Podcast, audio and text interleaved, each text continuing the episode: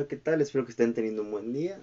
Este tema será de proyectos, resistencias y alternativas al neoliberalismo. El Foro Social Mundial de Porto Alegre. Del autor Jaime Preciado Coronado.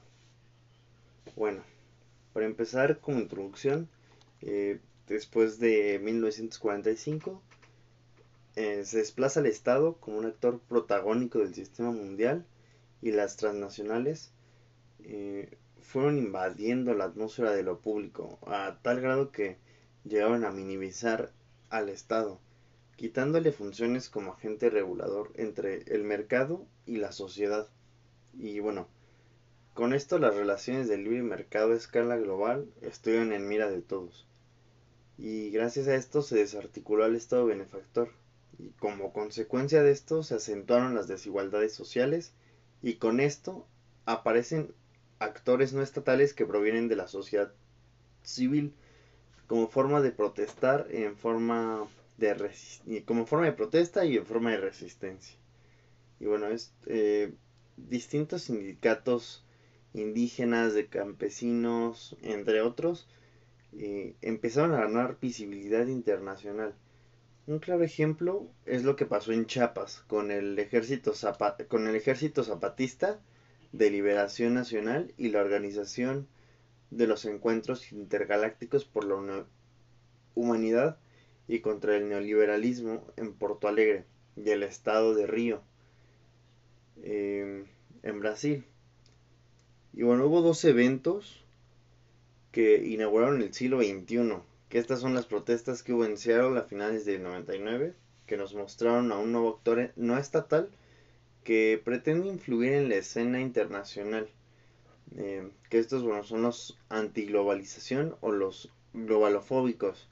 Y bueno, también los terribles acontecimientos de, del 11 de septiembre del 2001. Que bueno, estos nos muestran la crítica de actores no estatales al sistema mundial. Y bueno, con esto vemos como hay dos grupos, ¿no? Eh, por una parte están los grupos movilizados en contra de los efectos de la globalización y por otro lado están los... Está esta concepción que desprecia la política como, como gestión razonada del conflicto que recorre una violencia terrorista como negación de la guerra y que oponen en primacía la iglesia sobre el Estado. Bueno, hay que evitar la descalificación de los que se oponen a la globalización a cualquiera de las manifestaciones que éste tenga. Y bueno, entre críticas y resistencias contra esta globalización neoliberal, hay una prometedora eh, refundación de la política de lo, de lo ciudadano.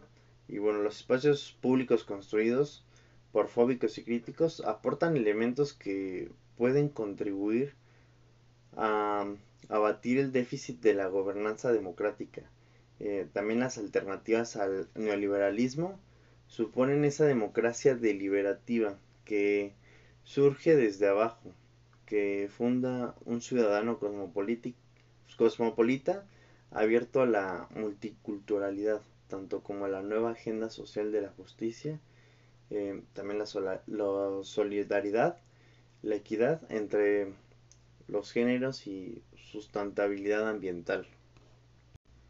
Y bueno, eh, desde mi punto de vista, eh, la generación, la democracia deliberativa en esta toma de, decisiones eh, me parece interesante porque por este medio los participantes prestan atención a las posiciones de los demás y van a generar propuestas para considerar opciones y después tomarse detenidamente el tiempo para para brindarles su debida consideración.